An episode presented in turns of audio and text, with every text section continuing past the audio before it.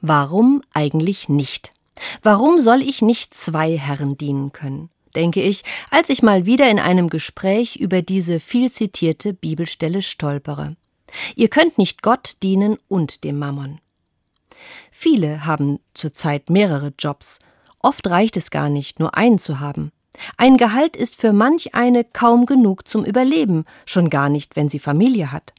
Warum nicht Gott und dem Mammon, was immer das genau ist und mit Reichtum und Vermögen übersetzt wird, dienen?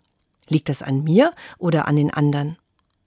Man könnte sich mit der Arbeitszeit doch absprechen. Sonntags von 10 bis 11.30 Uhr Gott und werktags dem Mammon dienen. Und samstags frei. Das ist im Grunde doch nur eine Frage der Absprache, da muss man ja nicht gleich emotional werden. Doch was in der Arbeitswelt von heute anscheinend kein Problem mehr ist, sieht in diesen besonderen Dienstverhältnissen anders aus. Denn beide, Gott und der Mammon, haben etwas gemeinsam.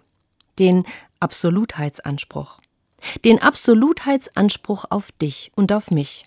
Da gibt es keine Absprachen in Sachen Arbeitszeitregelung. Da geht es um ganz oder gar nicht. Teilzeit-Christin geht halt nicht, obwohl wir heute so gerne alles bedienen mögen und ständig out of the box denken und mega flexibel sind.